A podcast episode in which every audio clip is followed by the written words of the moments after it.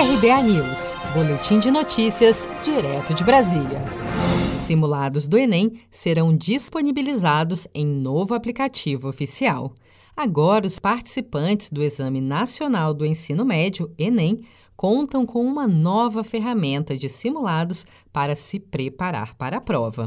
Uma nova versão do aplicativo oficial do Enem estará disponível a partir desta segunda-feira, 6 de julho, para os sistemas iOS e Android. Além dos simulados, outra atualização no aplicativo são as questões de provas aplicadas em anos anteriores, em todas as quatro áreas de conhecimento avaliadas no exame: linguagens, códigos e suas tecnologias, ciências humanas e suas tecnologias, matemáticas e suas tecnologias e ciências da natureza e suas tecnologias. O Ministério da Educação divulgou o resultado da enquete sobre a nova data para aplicação do Enem. Foram mais de um milhão de inscritos que votaram na opção do mês de maio de 2021. Porém, o MEC ainda não decidiu se a prova será aplicada no mês mais votado.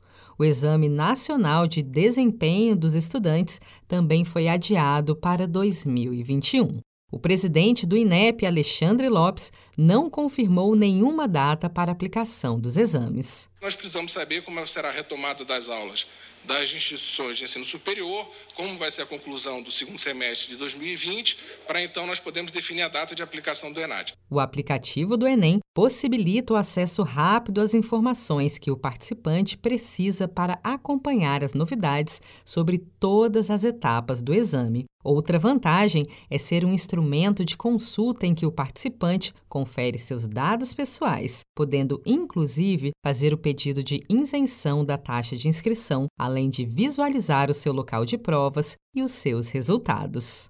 Seja para conquistar sonhos ou estar seguro em caso de imprevistos, conte com a poupança do Sicredi. A gente trabalha para cuidar de você, da sua família e proteger as suas conquistas. Se puder, comece a poupar hoje mesmo. Procure a agência Sicredi mais próxima e abra sua poupança. Sicredi, gente que coopera cresce.